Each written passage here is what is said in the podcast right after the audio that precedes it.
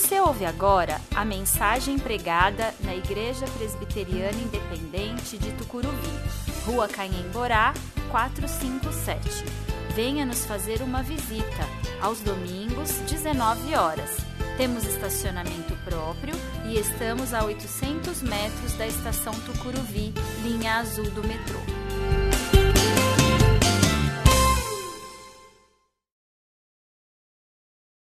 Eu sempre amei vocês. Eu quero convidar vocês, então, a abrir a Bíblia de vocês em Malaquias, livro do profeta Malaquias. É o último do Antigo Testamento. Você vai até Mateus e volta um pouquinho que você chega nele. Tá? Nós vamos ler os cinco primeiros versículos do capítulo 1. Tem algum microfone, alguma microfonia aí, Evandro? Parou? Vê se os outros microfones estão mutados, porque deve ter algum ligado ali. Aí, agora resolveu. Obrigado. Nós vamos ler do primeiro ao quinto versículo do capítulo 1. Eu vou ler na nova versão transformadora, será projetada se você quiser acompanhar. Mas ao longo do mês de julho nós vamos meditar todos os domingos no livro do profeta Malaquias. Portanto, você pode deixar marcado aí na sua Bíblia, porque domingo que vem vamos voltar a ele, tá bom? Esta é a mensagem que o Senhor anunciou a Israel por meio do profeta Malaquias. Eu sempre amei vocês, diz o Senhor. Mas, mas vocês perguntam: de que maneira nos amou? E o Senhor responde: Foi desta maneira Amei seu antepassado Jacó, mas rejeitei o irmão dele Esaú e devastei sua região montanhosa. Transformei a propriedade de Esaú num deserto para chacais. O povo de Edom talvez diga: Fomos arrasados, mas reconstruiremos as ruínas. O Senhor dos exércitos, porém, declara: Podem reconstruir, mas eu demolirei tudo outra vez. Seu país ficará conhecido como terra da maldade e seu povo será chamado de povo contra o qual o Senhor está irado para sempre. Quando vocês virem a destruição com os próprios olhos, dirão: a grandeza do Senhor vai muito além das fronteiras de Israel.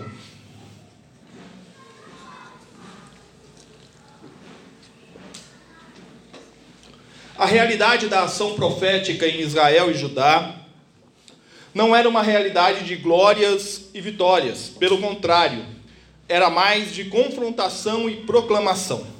Os profetas eram levantados por Deus para apontar direções, confrontar e rememorar o povo quem é o Senhor de Israel e Judá. A direção apontada geralmente era contrária à direção que o povo estava caminhando. A confrontação se dava principalmente no que diz respeito às questões sociais e morais. A rememoração era sempre a respeito do que Deus fez pelo seu povo no passado. Ninguém gosta que lhe digam que se está errado e que aquilo que você faz prejudica a si mesmo e aos outros. Ou que você é uma pessoa ingrata com a sua história. Só por aí é possível compreender que os profetas não eram nada queridos. Geralmente eles eram botados para correr. Ninguém gostava muito deles. E é de um livro de um profeta que nós vamos falar ao longo deste mês de julho. O livro do profeta Malaquias é uma grande incógnita no que diz respeito à sua autoria. Isso porque o termo hebraico que dá origem ao nome Malaquias significa meu mensageiro. Não é nada de extraordinário não sabermos a autoria do texto, porque o Targum, que é o comentário e tradução em parágrafos da Bíblia hebraica, aponta, por exemplo, para Esdras. Diz que Esdras escreveu o livro de Malaquias. São Jerônimos, mais tarde, vai repetir este apontamento. Séculos mais tarde, um teólogo russo chamado Alexander von Bummenink vai apontar que o mensageiro é Esdras, mas quem escreveu foi um auxiliar de Esdras. Então a gente pode propor que a autoria de Esdras? Não dá. Nós não temos como saber. Né? Nós temos aí alguns conflitos no estilo redacional de Esdras com Malaquias, né? principalmente no que diz respeito à atitude dos levitas. O estilo em que foi escrito o livro de Malaquias é uma profecia que apresenta é, e coloca dúvidas quanto a um livro de fato de Malaquias. Isso porque até bem pouco tempo atrás é, o livro de Malaquias ele era um capítulo a mais no livro de Zacarias. Eles foram contemporâneos, como um terceiro escrito profético acrescentado e que posteriormente, por conta da redação final, ele foi separado novamente como uma unidade à parte.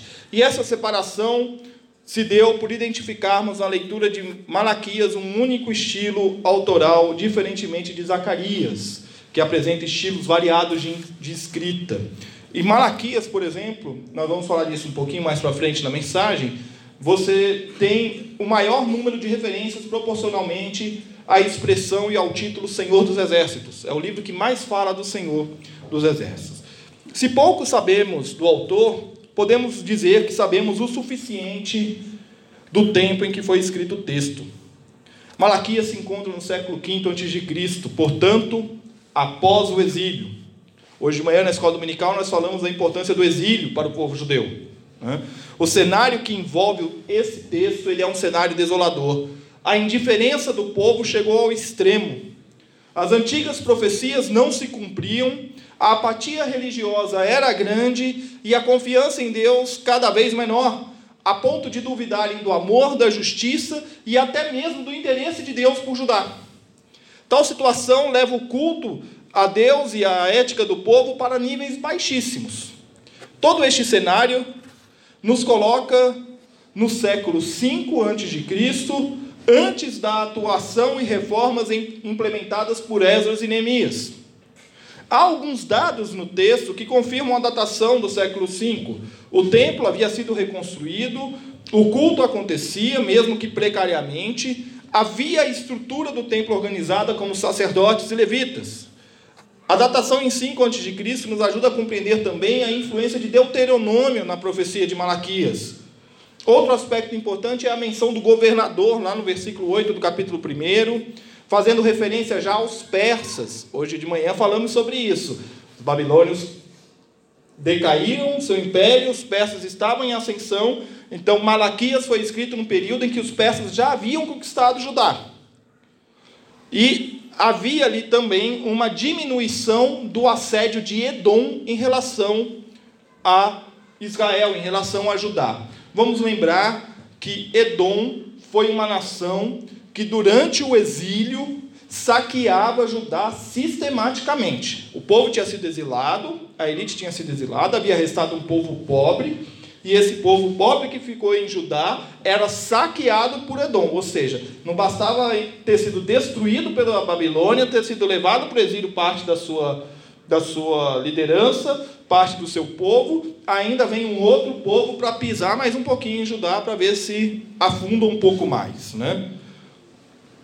É, essa diminuição do assédio de Edom acaba levando, e a ascensão dos persas acaba levando Malaquias a escrever um pouco a respeito de questões como casamento e como a oferta do dízimo.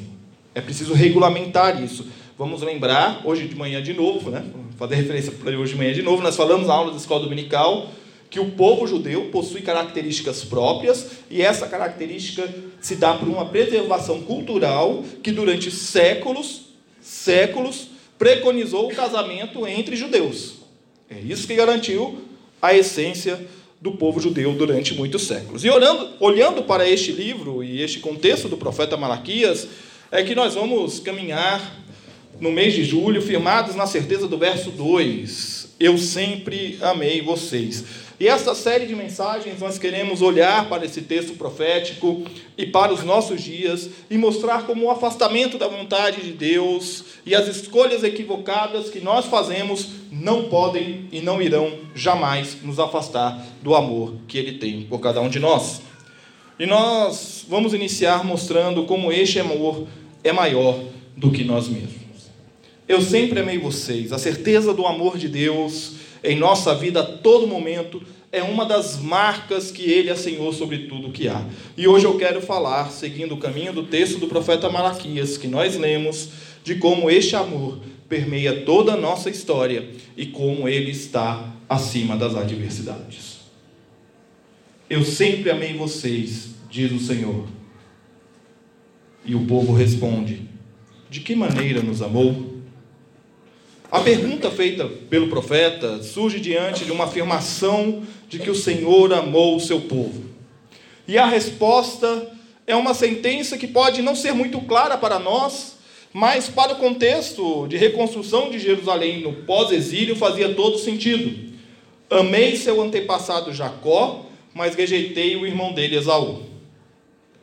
A história destes dois irmãos gêmeos é de muita disputa durante toda a vida, desde a hora do nascimento. Esaú nasceu primeiro e quem é que estava grudado no calcanhar dele? Jacó. Estava lá. E aí nós vamos lembrar de diversos episódios. O mais conhecido, a questão da primogenitura, né? É, e no final eles acabam se reconciliando. Acontece que os Edomitas, o povo de Edom, eles eram descendentes de Esaú e eram inimigos de Israel, que era povo de Deus e descendente de Jacó. As palavras de Malaquias nos revelam que os edomitas estavam numa situação complicada. E de fato, alguns anos mais tarde, eles seriam varridos da face da terra, por completo. Não se sabe se foram os árabes ou se foi algum outro povo que começou a saquear Edom. Esse povo foi disperso e ao ser disperso, eles foram sendo mesclados com outras, é, outros povos e, por fim, não se tem mais nenhum rastro de edomitas. Né? É, eles foram por completo varridos. Mas as palavras do profeta também nos revelam outra realidade. Porque ao afirmar que Deus amou Jacó Malaquias está mostrando ao povo que desde o início da história deles, como tribos de Israel, eles são amados e cuidados por Deus. Portanto, não há por que pensar que o Senhor os abandonou. Ele sempre esteve presente em cada ato da história. Existem vários motivos pelos quais as pessoas abandonam a igreja e o convívio comunitário. Raros são os que dizem respeito a Deus eu já ouvi gente dizer que deixou a igreja por causa da liderança, por causa do pastor, por causa da falta de tempo, por questões econômicas, por questões políticas, esse é bem atual, né? É, até por questões amorosas. E todos os que me deram essas respostas sempre terminavam com a frase: Eu estou bem, eu e Deus. É difícil crer quando Malaquias registra sua profecia, ele é claro em dizer que Deus é Senhor de Jacó. E como eu falei agora há pouco, não é Jacó a pessoa, porque Jacó está ali simbolizando um povo. Isso significa que ele é Deus de um povo, ele é um Deus comunitário, ele não é Deus individualista. Os poucos casos que apontam Deus como responsável de sua saída da igreja, geralmente associam a uma tragédia pessoal, como a morte de alguém ou uma falência financeira. Em ambos os casos, a perda do senso comunitário grita mais alto que o pertencimento à comunidade. Neste ponto, nós precisamos vigiar para entender que pertencemos à igreja, pois Deus nos ama e nos quer próximo daqueles que Ele chama de povo. O povo de Judá estava arrasado eles haviam sido levados cativos para a Babilônia. As promessas do passado, sempre exaltadas e cantadas, pareciam não fazer mais nenhum sentido na vida daquele povo. Parece que a relação deles com aquela terra, Judá, havia sido corrompida. Embora eles tivessem um senso de pertencimento àquele local, havia sido abalada a relação deles, porque aquela terra que eles agora estavam era bem diferente da terra que foi deixada por Deus para eles. Quando eles entraram naquela terra, aquela terra estava desolada, ela precisava ser reconstruída. Daí, nós compreendemos o diálogo inicial de Malaquias. Quando Malaquias registra Deus dizendo: Eu sempre amei vocês, o povo olha aquela desolação inteira e fala assim: onde foi que o Senhor nos amou? Aqui. Está tudo destruído. A gente planta, não colhe. Os muros estão derrubados. Não tem nada. Onde foi que o Senhor nos amou? Aonde foi que o Senhor nos amou? Essa pergunta surge porque eles olham para essa realidade. E eles não veem mais nada a não ser tristeza e desolação. E a resposta para o povo A resposta de Deus para o povo foi: Amei o seu antepassado Jacó, mas rejeitei o irmão dele, Esaú. Em outras palavras, o que Deus está dizendo é: olhe para a história de vocês e parem de se lamentar por essa momentânea tribulação que vocês estão passando, essa adversidade que é temporal que vocês estão enfrentando. Eu poderia aqui listar facilmente para vocês os meus problemas, as adversidades que enfrento, quer há pouco, quer há muito tempo. E se eu pedisse para cada um aqui fazer uma relação dos problemas que enfrentam, todos nós teríamos uma lista de insatisfações e situações as quais nós gostaríamos de ver resolvidas. E nós gostaríamos que elas fossem resolvidas para que nós tenhamos paz, para que nós tenhamos tranquilidade. Olhe para a história da sua vida. Conte as muitas bênçãos de Deus na sua vida para que a adversidade momentânea não seja maior do que ela é de fato. Não há exílio capaz de tirar o amor de Deus por nós. Não há terra arrasada capaz de nos fazer perder o amor de Deus. Ele nos ama, apesar de nós mesmos e dos nossos erros. Quando as adversidades foram, forem muitas, lembre-se do que ele fez e saiba que ele ainda fará, porque o nosso Deus está acima das adversidades. Israel estava destruída, arrasada pela dominação, e o povo estava voltando do exílio. Ciro, em 538, decretara o fim do exílio. Ao ouvir Malaquias dizer que Deus preferiu Jacó a Esaú, o povo entendeu que Deus preferiu Israel a Edom. Só que era um pouco difícil acreditar nisso, porque era justamente Edom que estava saqueando Israel. Edom estava bem, em declínio, mas estava muito bem perto de Israel.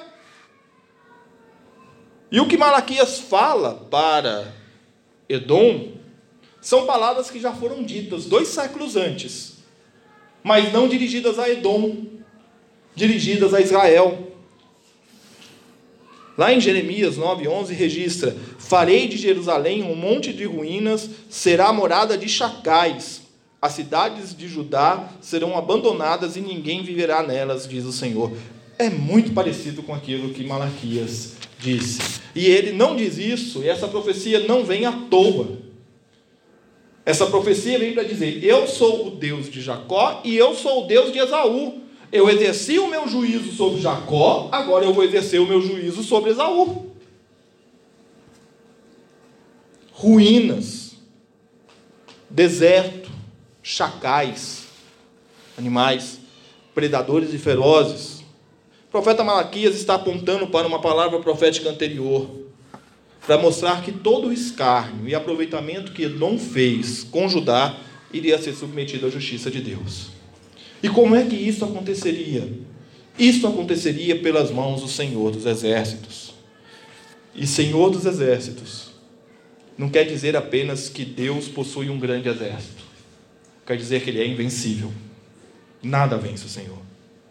Malaquias é o profeta que mais faz uso desse termo proporcionalmente. Das, das, de todas as vezes que ele faz referência a Deus em seu livro, 46% delas ele usa o título Senhor dos Exércitos. O juízo viria e a glória do Senhor se derramaria sobre Edom, e eles iriam ver que a ação de Deus não está restrita só às fronteiras de Judá, mas é uma soberania sobre toda a terra. Deus está acima das nossas adversidades. Eu falei há pouco sobre os momentos ruins em que pessoas deixam o convívio da igreja por conta de problemas dentro dela.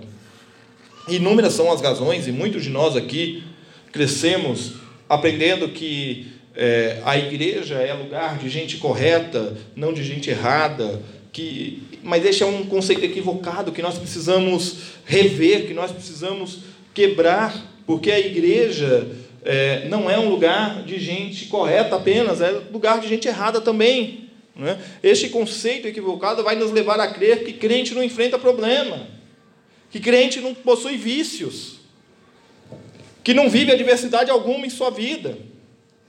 E igreja não é um grupo de pessoas perfeitas de gente perfeita, porque todos nós aqui temos problemas. Né? Ou tem alguém que não tem nenhum problema aí que precisa ser resolvido? Se não tem, não dá glória a Deus por isso, né? Está passando uma fase fantástica na vida. Olha que benção. Passa a receita pra gente. Passa a receita aí, né? Mas todos nós enfrentamos problemas, enfrentamos adversidades, né? Assim como todos nós temos o nosso ponto de vista, a nossa maneira de encarar a mensagem do Evangelho, mas nem todos estão dispostos a encarar o erro do outro com a mesma benevolência que encara os próprios erros. Isso diz muito respeito a respeito da visão que nós temos de Deus. Nós imaginamos Deus como um juiz rigoroso para os erros dos outros e como um Deus amoroso para os meus erros. O amor é para mim, o juízo é para ele. Para mim é o amor. Todos aqui somos pecadores e carecemos da graça maravilhosa de Deus. Carecemos de compreender que o amor está acima do ser igreja em si. Muitos vivem a vida na igreja tendo a igreja como um fim em si mesmo. Mas esse não é o nosso propósito. Nosso propósito é ser sal da terra e luz do mundo.